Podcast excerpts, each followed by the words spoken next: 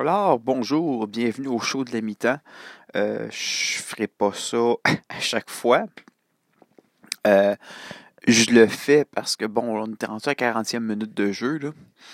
Puis, euh, bon, premièrement, j'aimerais saluer mon ami euh, Jeff Morancy qui m'a gentiment invité à son podcast. On a fait un avant-match. J'ai vraiment trippé. Je vous garantis qu'il va y avoir d'autres collaborations. Mais là, je suis en train de regarder le match. Puis, un, l'impact nous fait complètement mentir parce que à date, ce que je vois, j'espère que ça va continuer, mais on, on, avait peur que l'impact soit pas hmm, soit pas, disons, synchronisé dans son jeu, mais là, pour l'instant, c'est le contraire, c'est ça pris ça. Ce qui est pas bon, c'est qu'on a deux blessés, là, et Camacho. Fait que là, on se retrouve juste avec un changement. Mais on mène 2-0.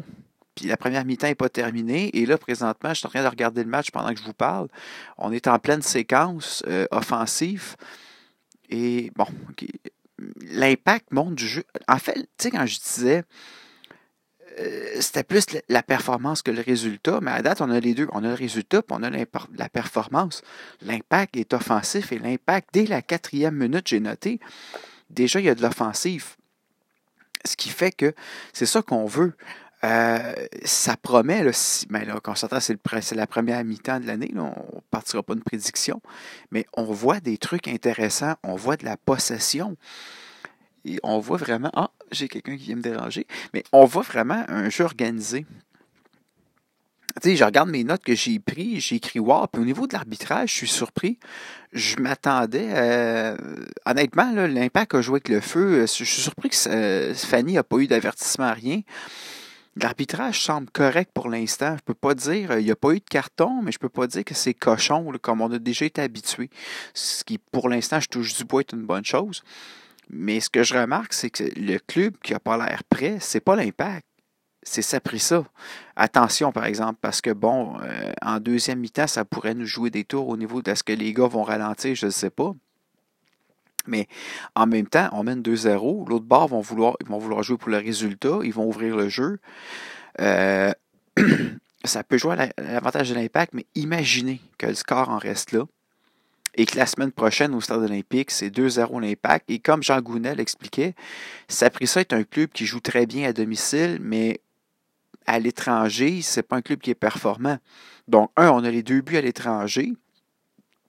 Alors, euh, on espérait un, but, on en a deux. Non seulement on en a deux, l'autre club n'a pas compté.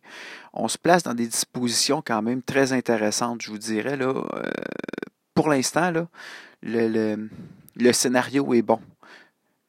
À moins qu'on perdrait 5-2, mais comme je vous dis, je ne le souhaite pas, puis on va rester respectueux parce que l'autre équipe a du temps, mais pour l'instant, il y en a un qui vient de tomber il y a un call qui a été appelé. Oh, l'arbitre sort le carton. C'est un carton pour euh, un joueur du Saprissa. Non, honnêtement, l'arbitrage à date, là, euh, je suis surpris. fair play.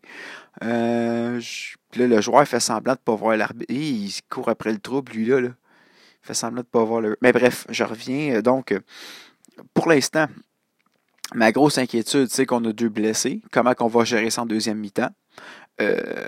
pour ce qui est à date au niveau tactique, je vous dirais l'impact non seulement est dominant, mais tu sais, je me souviens souvent dans le passé, à l'époque, quand Olivier Brett était à TVA Sport, il parlait du bloc. Les défenseurs restaient trop bas. Là, le bloc est compact.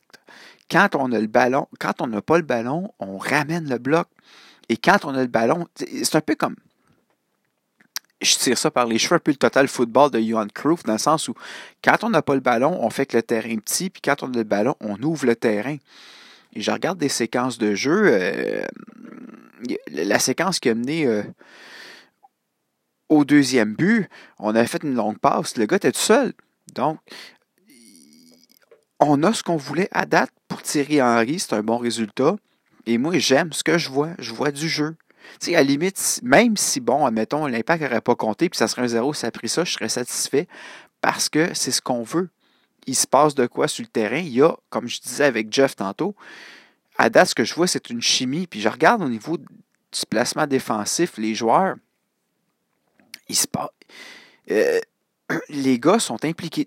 encore une autre possibilité, on joue un long ballon, Boyan, puis Boyan me surprend. Honnêtement, ouf, bon, il manquait son coup ici, mais c'est pas grave. Il se passe de quoi? Sérieusement, si vous écoutez pas le match, mais, si vous écoutez pas le match, c'est clair, vous écoutez pas mon podcast, mais à date, on a quelque chose d'intéressant. Je veux pas m'emballer, parce que le match n'est pas fini, mais c'est au-delà de mes attentes. Fait que c'était le show de la mi-temps. Je vais sûrement faire un après-match après. Mais euh, ben, c'est ça.